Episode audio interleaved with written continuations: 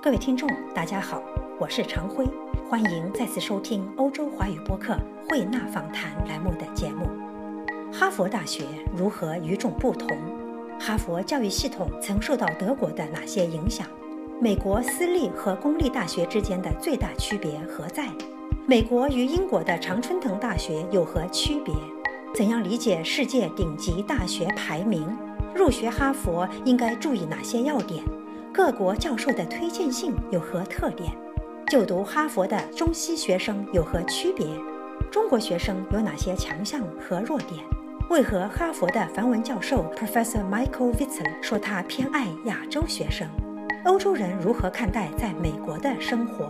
如何理解美国人的友谊概念？日前，欧洲华语播客慧纳访谈栏目有幸采访了哈佛三十年的老教授 Professor Michael vitzer 聆听了他既风趣幽默又饱含信息量的精彩讲话。Professor Witzel.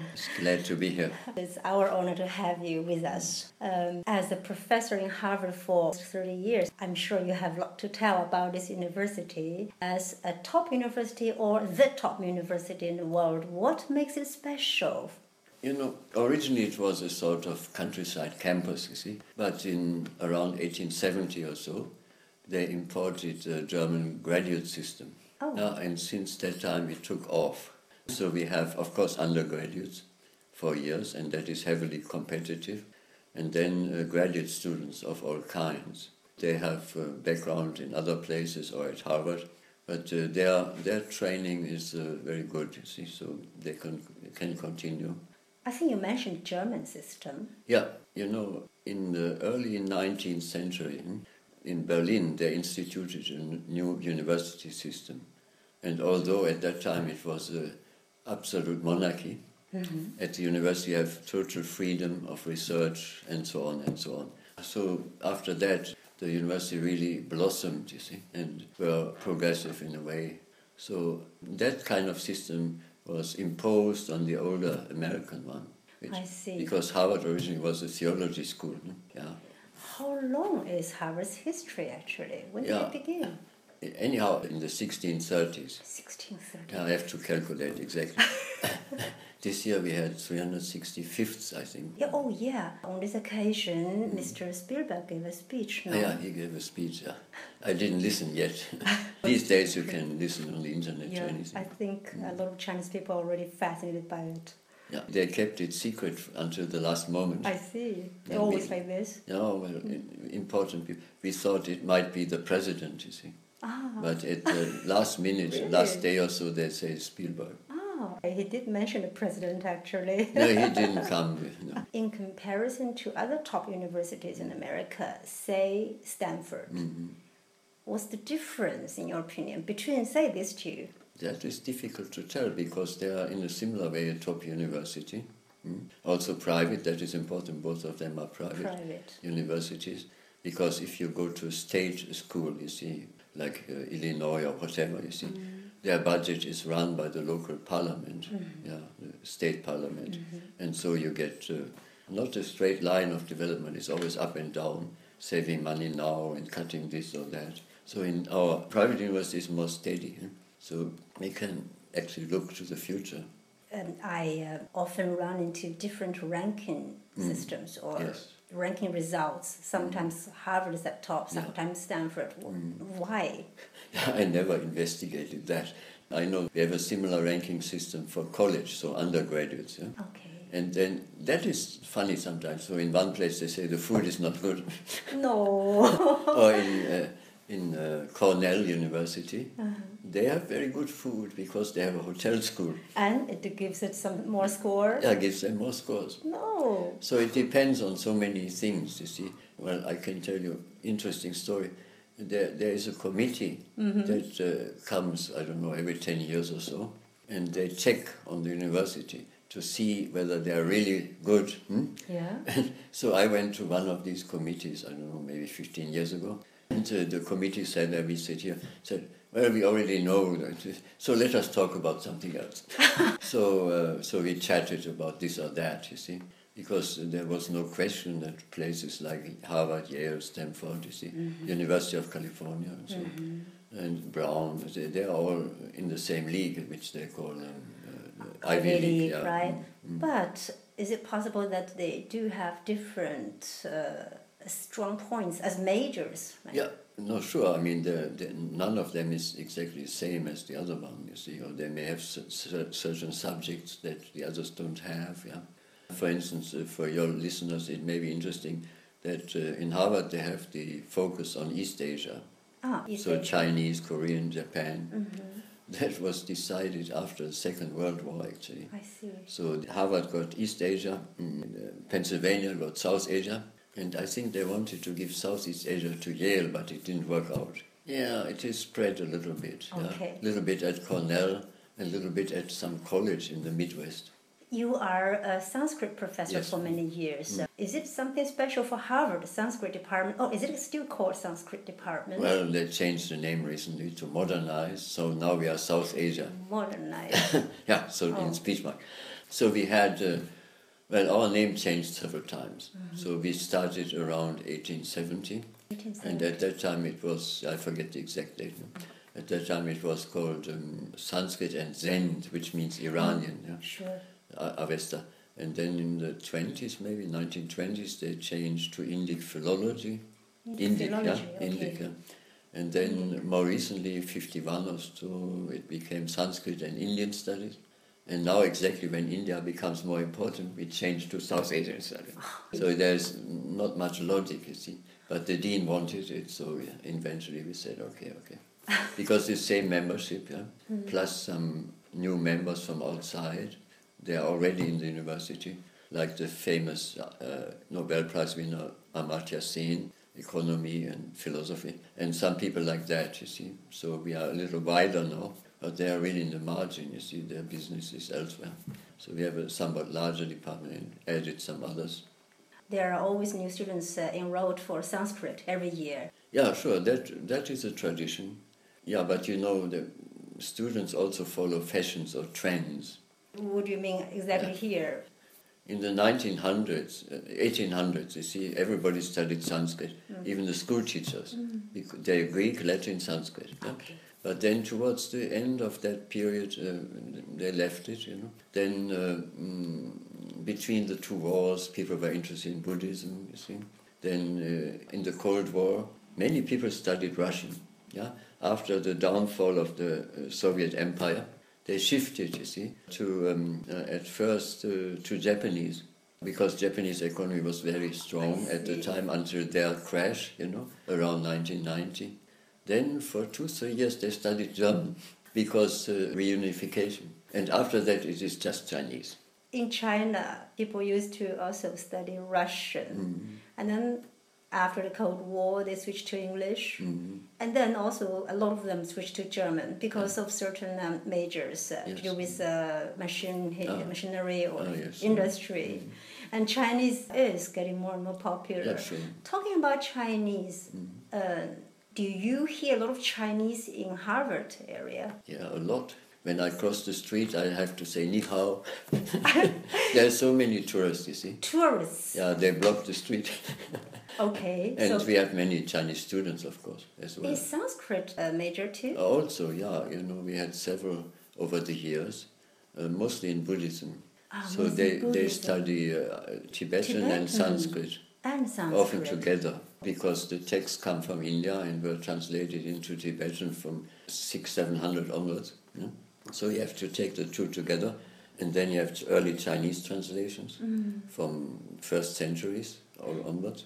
So usually people study these three and some small languages, you see, like in Xinjiang, yeah, these I think I heard something about Buddhist texts being translated into Chinese. There is something interesting, like a, a huge discussion involving texts being translated into Chinese. Uh, mm. If they were correctly translated, mm. yeah. uh, who translated them, how, yes. um, who actually transcribed mm. them, or who did it orally. Mm. Um, is it still an issue or interesting discussion there in Harvard? Yeah, discussion is definitely there because. Um, at first, uh, people came from Central Asia, you know, Xinjiang, etc., mm-hmm. and there were local people who had become Buddhist first by Merchant Circuit. Yeah? Yes. And they translated some early texts. uh, I remember one from 230 Okay. into Chinese. yeah. And of course, in, in Chinese, you always said uh, translated by so and so, helped by so and so.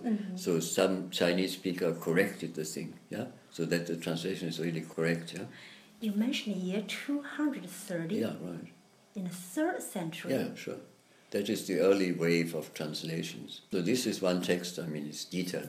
One text I had to use because um, we have this Central Asian version and translated into Chinese in the year 230, I think. And then we have the, the medieval version from Nepal in Okay, Sanskrit. sure, sure. And that is much larger. Much so, larger. So when you look at the original, which is a bit in Oxford and the other half is in uh, St. Petersburg, Mm-hmm. then you can see how the original text looked like.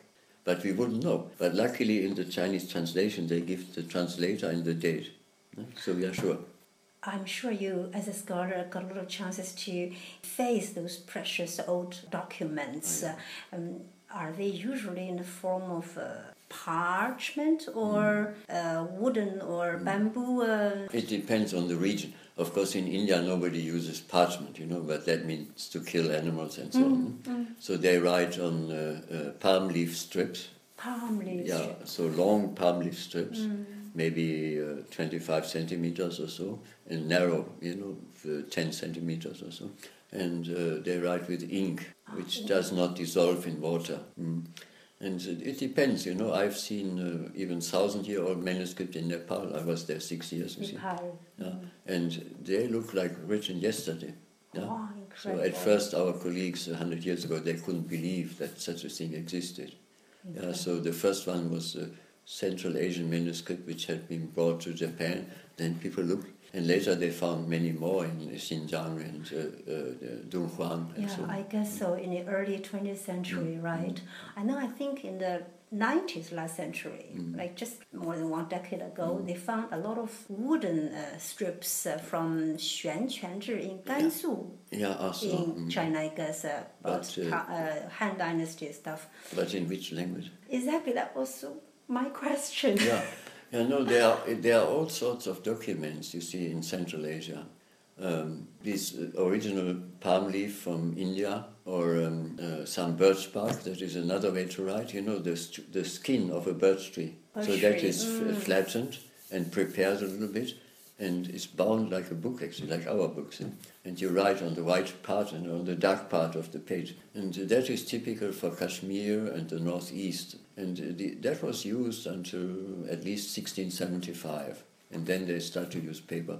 So that is found all over the northwest. That is our oldest Buddhist text. They come from, nobody knows really, from the border of Pakistan and Afghanistan. Earliest Buddhist text, uh, 2,000 years old. 2,000 years old. And they are preserved. They're just rolled up and brittle, but they can be flattened, and then you can. So many things come out Incredible. now. Early Buddhist uh, texts, Incredible. and uh, some of that went to Xinjiang as well. Mm. They used the same language and so on. Then there are other languages and other texts. You see, For example, yeah, uh, there, there are the Iranians, uh, Sogdians. I think Sogdians, who sure. or what is in Chinese? 胡 Who, yeah. 胡人，嗯 Yeah. Robbie Sockness is a 粟特人 in Chinese. Yeah. So they they have uh, their own language, which is a sort of Iranian, and their own s- different scripts. They were Buddhist, they were Zoroastrian, they were uh, one more with their own religions. You see, uh, Manichaeans, yeah. And uh, so they write in their own style. You see, uh, with the Manichaeans, very beautiful pictures and this and that. And so we have a Buddhist uh, Sogdian text. You see. In Iranian, you don't say Persian. Uh, that is different, you know. The Iranian is the cover term. So we have uh, Iranians, nobody pays attention, huh? but they lived from the Romanian border up to the Korean border. Steppe people, yeah?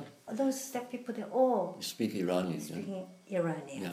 And some of them moved south early on, maybe 1000 BC, and lived in Persia and Afghanistan. So that became the language of Persia. It's complicated, but roughly like that. I see. So you did have students uh, from Asia and America and Europe. Mm-hmm. And according to your observation, what's the difference? Is there any difference as far as the attitude also is concerned uh, between Yeah. these? First of all, I like the East Asian students much better. Why? Because they're cooperative. Ah, the yeah, cooperative. and they really help, you see. or Nepalis also, you see. Okay. And the Americans are so self-centered. yeah, they only do what is good for them, you see. Oh, okay. Yeah, and you have a hard time to organize a conference or something, you see. So I always relied on East Asian people. They are more cooperative in a sense they are also more diligent or yeah sure the, even obedient yeah that is of course also the case uh. because even nowadays in china a professor is still a professor yes sure in america you know they think a mm. professor is a crazy person burns down his laboratory that is the general uh, attitude you know? yeah, so we had quite a number of good students you see from actually from China, also from Taiwan, you see, mm. Korea also. Ah, Japan. So Japan also, mm. yeah, from all these countries. And in one sense, and maybe it's Confucius, in one sense they have some similarity in behavior, no? mm. uh, individual, big individual differences, but some similarity, you see. So that is why I said I like them better. So we had several, you see, we don't have an official exchange, yeah. That is a Harvard problem there's no official exchange mm. between yeah, Harvard and any other Asian, university, any other. Any other. Yeah, that is a Harvard problem because they changed their policy. You see, sometimes uh, the, the university wants to have even a college outside, mm. yeah, like in Cairo or so. Yeah. Then next administration comes and no outside. Let everybody come to Harvard. Yeah. Now it has changed again. So now we have collaboration with uh, China, yeah. For which university in China? It's certainly Beida, Beida. and uh, Fudan, Beida. you see, and uh, of course Minzu, because of our approach to minority languages. Mm. Ah, I see. There's a connection also, for, mm-hmm. because we have one professor of Tibetan, you see, Tibetan Buddhism and history and this and that. Professor say mm. there's an excellent student from Asia mm. um, ready for top university either in America or in, in Britain. What might you suggest to this person? It might suit her or him better to go to America or go to Britain. Or no, it's difficult to tell. I mean, uh, first of all, for undergraduates is another story. You know? There, there's very strong competition. Uh, I don't know, less than ten percent get in. You know? So that is another thing. But for graduates, you, you have uh, more choice and you can apply. Um, there's also competition, you see, but uh, it depends really on your strengths. Mm-hmm. So usually uh, your previous education, uh, three letters of recommendation, and uh, uh, your prospect, what you want to do. Say clearly what you want to do. Not, I want to study anything Indian, you know, that doesn't work. Mm. Yeah? You should say, I really want to study this, but of course I also want to learn more in general, you see. So that is the three basic points one should make when applying. Huh? And of course, um, it is a little funny. I mean, every nation has a different uh, attitude of recommendations. Exactly what? Yeah, I mean, for instance, if you get a letter from Britain, yeah, the professor writes, uh, he or she, he's quite good. Okay. That that means very good. Ah. But in America, it means so so, not really. Oh. Yeah, and the British don't know that. So how would American professor write his recommendation? Yeah, it must be very good, excellent, very and so good, forth. Yeah? And I've seen so many from China over the years. And you know, if you have some, you know, it's more Americanized, but you had some older professors. And just like you said before, this person is a bookworm. But recently his cheeks became reddish because he has taken up sports and he's very obedient. then that doesn't work with us, you see. Yeah? Ah. Normally we don't care whether somebody is obedient, should do his work, you see. And I think this is um, a trend in China now because mm. traditionally Chinese middle school students are mm. really trained to be bookworms. Yeah. And nowadays they realize top universities like Harvard mm-hmm. care more for maybe other capacities or capabilities, mm. not yeah. only the yeah. marks. That's yeah, why sure, I think of the sure. sports also important. Other talents are also important. Yeah, for the undergraduates, you see, they want to do all important things. Mm. For the graduates, it is of course your subject. Yeah, mm. I mean, let us say East Asian studies, South Asian studies, Near East, you know, like that. And uh, I think in America, it's important to learn to do your own research in America. Uh, that means not to, so to say, to copy what you learned in the books, you see, mm. but to develop uh, your own idea and to investigate that. Yeah. What about Britain? Uh, British have a little bit different system. there you often get a tutor, which is the professor, and you write weekly reports, and then the professor will sit with you and correct and so on. Uh, with us, that doesn't happen. You know, ah. you write uh, maybe some papers in the semester, or final paper, get some feedback. Uh, traditionally, students always complain that they don't see the professor so often, mm-hmm. or that this class is taught by a graduate student. That is custom, you know. Many things are taught by graduate students eh? because they are supposed to learn teaching. But it's not really true. Yeah? If you are in smaller subjects like ours, then you have always direct contact with the professor. No? So, but in large uh, groups, you see, then the professor always has uh, so many teaching assistants, you see. So many of the things you do with the teaching assistant. Uh, so that is different. No? But the main thing I think is that uh, people are trained to be innovative and develop their own, uh, let us say, theory being innovative mm. and develop his or her own mm. theory. Are these uh, advice for applicants who might want to enter mm. Harvard? Yeah. Or you have some other good advice for our listeners? Uh, the joke would be you have to be uh, the son or daughter of a king or president. It's not a joke, it's true. For instance, the daughter of the Chinese uh, president was in Harvard until last year under pseudonym, yeah? yeah? She hid her name. Yeah? Really? Yeah, So there are so many, the German chancellor, you know, some Indian, Pakistani, and so on. But that is, is actually true, you know, because uh, they give uh, preference, some amount to, mm. for the undergraduates. Yeah, with graduate students, it's not the case. You know? And um, so it's, it's, a, it's a joke, but it's true. Yeah? Okay. Um, mm, but uh, for graduates, what to propose? Um, I think, as I said before, you propose a certain topic for your thesis. Yeah? I want to do that. And you go into detail and how you want to proceed with that. But you should also say, actually, my, I'm not so narrow minded. Yeah? I also want to do other things. You know? And then it is okay. Of course, once you're there, you can change your mind. You know? yeah? If you find new things, more interesting things. Mm. Yeah? But uh, to get in, you really need these things uh, good education and uh, recommendations and good project. That is normal, yeah. Then while you are there, you learn to think in this manner because um, I noticed over well, each nation is different, you know. The education is different, you see. So. What have you noticed as a weakness of mm, those students from China?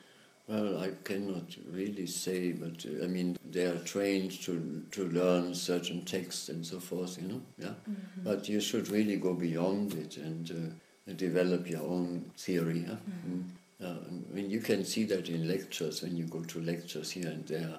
So in East Asia in general, you often get just a list. Yes. Yeah, list is okay, but we want to know what you do with it. Yeah, that I've heard often from all East Asian nations. You see, mm. very detailed, very learned. But in uh, let me put it this way: in America, when you hear a lecture, they go in high school fashion. Today I will talk about this. Mm. My talk has three parts mm. one, two, three. Mm.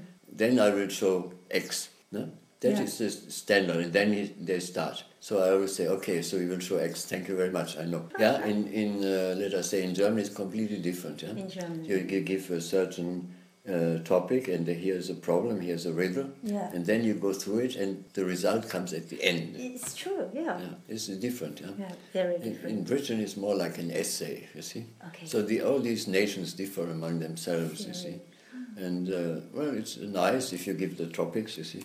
Yeah. Then, but uh, the attention is already diminished, yeah. So it is better to develop your mind in this way. How do I solve a certain problem? Of course, how, what do I use? How to reach a conclusion? And your teacher will help you, of course. You overlook this, you overlook that. Okay. Yeah. And according to experience, those Asian students uh, can have their mindset changed very quickly, yeah, successfully during the Harvard period, mm, right? To mm. reach. Uh, yeah, sure. They, they learn very quickly to adjust to the American system. Mm. Yeah, that is not a problem. And we had quite a number of very good students, you see. They also find a job then. With Sanskrit? Yeah, sure. What uh, kind it, of jobs can one have? usually, it's, it's, if it is in America, it's some college. Some college. Because we have only about eight universities that teach Sanskrit, but you have many colleges, I don't know, 500. Ah. And, and there they teach in the religion department. In religion department you also have Sanskrit. Mm. Yeah.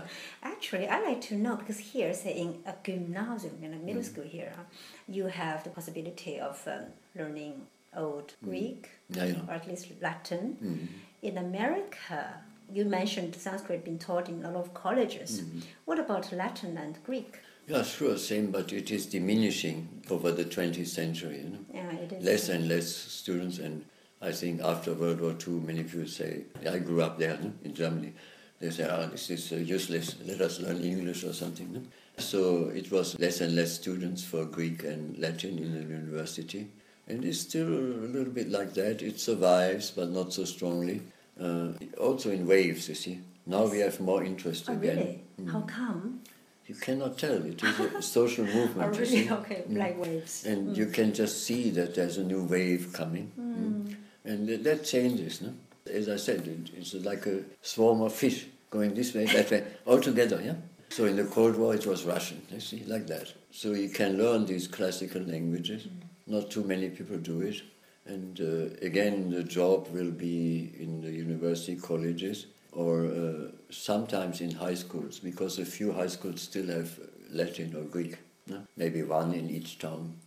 And so not too many people do that, but you can do it if you like. yeah. Otherwise, they have to take a crash course in Greek. You know? so there's interest. Professor Witzel, Mm. you were born in Germany. Yeah, in the easternmost part, because my mother fled because of bombing. She went to easternmost part. Which is? Uh, you know, nowadays between Frankfurt, I mean Frankfurt in eastern part of Germany and Poznan in Poland. Poznan in Poland. Yeah, so it's just east, just east of the River Oder. Yeah, east of Berlin. I grew up there, and I left at age oh, 29, I think. Then I was near, nearly, yeah, nearly uh, six years in Nepal. Oh, first in Nepal. Yeah. And then America already. No, then eight years in Holland. In Holland. Yeah, mm, As a, a professor. Yeah. a professor in Holland Mm. for, Sanskrit and its literature, old and middle Iranian. I see, eight years there. Mm. Yeah, And sure. afterwards you went Yeah, then I got the chance to go to America because I was fed up with the reforms in Holland. Too many reforms, too many restrictions, and too many rules. Yeah, I, I won't even start. You know, I, in Holland I worked for 1740 hours per year. no, how many hours per day? You can divide by Yeah, 365, and uh, uh, 700 hours teaching, 700 hours research. Yeah. And then they ask, what do you do with your 700 hours of research? And uh, you make a four-year plan. no. Yeah, really, I'm not joking. Oh, and so in the faculty once I said, okay, if I do that, do I get Stakhanov Prize? you know the Russian worker? Yes, hundred. And so they were very angry. And so I was really fed up with that, and so I left for America. and you have been in America for no, Almost 30 years now. 30, yeah, mm-hmm. almost 30 years. Mm-hmm. And you're very used to living in America Yeah, now. sure. And I should say it is easiest among all the countries I went. Ah. In Europe, there's too much tradition, so so you have to you have to adjust to the local tradition. You see.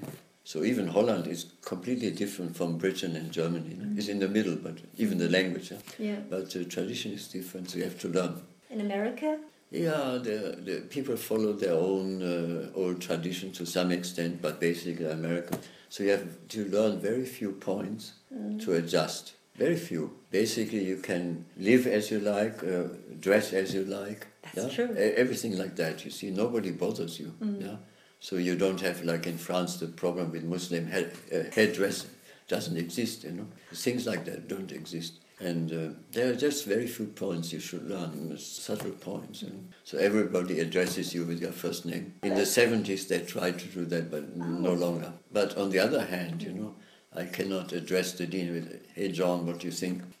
You should use his title. You see. oh, okay, in the 70s, Nay, now, even now. even now, In America. Yeah? in America. So you have to learn these small differences, you know, how to behave. yeah. Uh, but it's not really much. And you can adjust very easily, I found. And some technical points, like the banking system is somewhat different. You learn a few points of how to do your account. and But these are all small points. For the rest, you can really continue with your own tradition. So let us say our Chinese students, they always flock together, you see. Yeah. They live in, in their own groups, yeah. Yes, Mm. yes. Mm. Help each other a lot, yeah. And so they have even less problem because somebody will help you. But what about as a German there? Do you also have a kind of like a German community there? You meet There- up there- regularly? There, there, there should be, but nobody's Share some- interested. oh, okay. That is a German peculiarity. When you go Mm-hmm. for holiday or live there, you don't want to meet other Germans. no. Yeah, really, yes. So one math professor who arrived about the same time as I, you know, he tried to invite the Germans, but it really soon it finished. How funny! That Yes. sounds actually Chinese. Yeah, they, are, they are not interested in their own group, you see. Yeah, uh-huh. so They don't want to group up like a subculture. Maybe Yeah, they so- want to enter the mainstream. Mm. Maybe. But at home, they behave in their own way, you see, mm. do what they like. On the other hand, you know, maybe for your uh, listeners, it's important to know one thing. Yeah. Uh, I found pretty soon uh, that uh, our idea of friendship is quite different. Go ahead. Yeah, let us say I have some friends uh, for the last 40 years or more, and we may have a difference in opinion sometimes, but we are friends, okay? Yeah, and uh, even sometimes they do something evil, you see, we say, okay. But in America, everybody's your friend. You know, after talking for five minutes, here's my friend so and so, yeah? That means acquaintance, yeah? Acquaintance. And after some years, I learned that you should say, This is my good friend. Then he's a real friend. Mm. So there is, in our sense, there's no real friendship. So I asked the Austrian professor, he's an architecture, he's from here, uh, now 95 or so. I asked him, Which, Who are your friends in America? Yeah. He said, Oh, yeah, that one. He went to same school in Vienna, Otherwise, no. and the other one is from Hungary. I asked as a ethnological, you know, uh, hobby. no? Only one British woman said she has friends. The others were not really integrated. Yeah, so it's very funny. Yeah, and it's political, you see. It So is political. yeah, you are your friend now. You get invited at home for drink and this and that. Then something happens. You are no longer a friend. no, really. Yeah. Okay. And I had one experience, very funny, you know, that one uh, lady professor, she was not accepted for full professorship, you know, very angry, but she had a job lined up in California. But anyhow, she wanted to be at Harvard.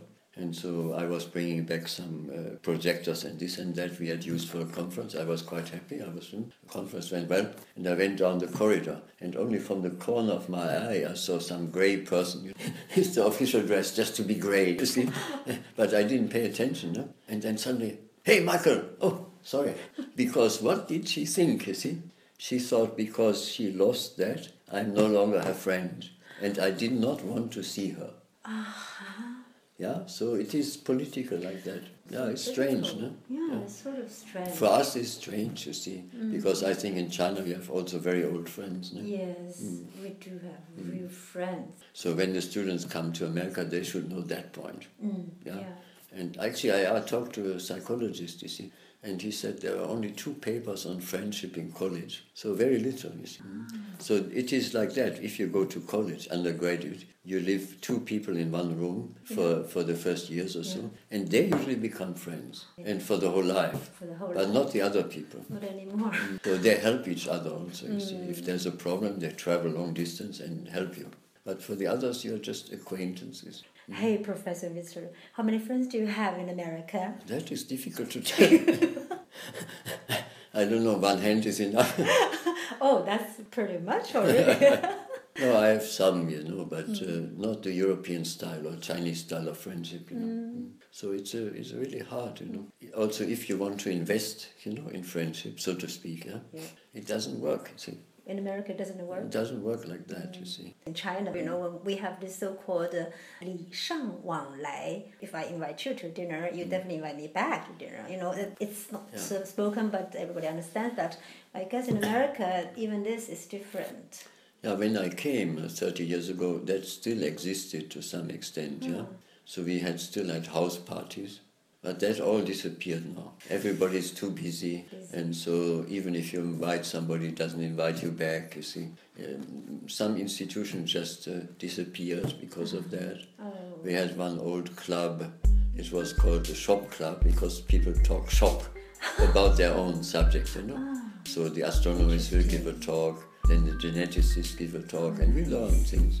But at that time it was maybe 40 or more people. Now it is down to 20 or so, and they are all old, so it gets less and less. And the younger people no longer join. Ah, Professor Witzel, Sure. thank you so Yeah, much sure, for the sure. interview. It was No, wonderful please, yeah, time with please, you. yeah. Thank you. Yeah, you're welcome. Thank okay.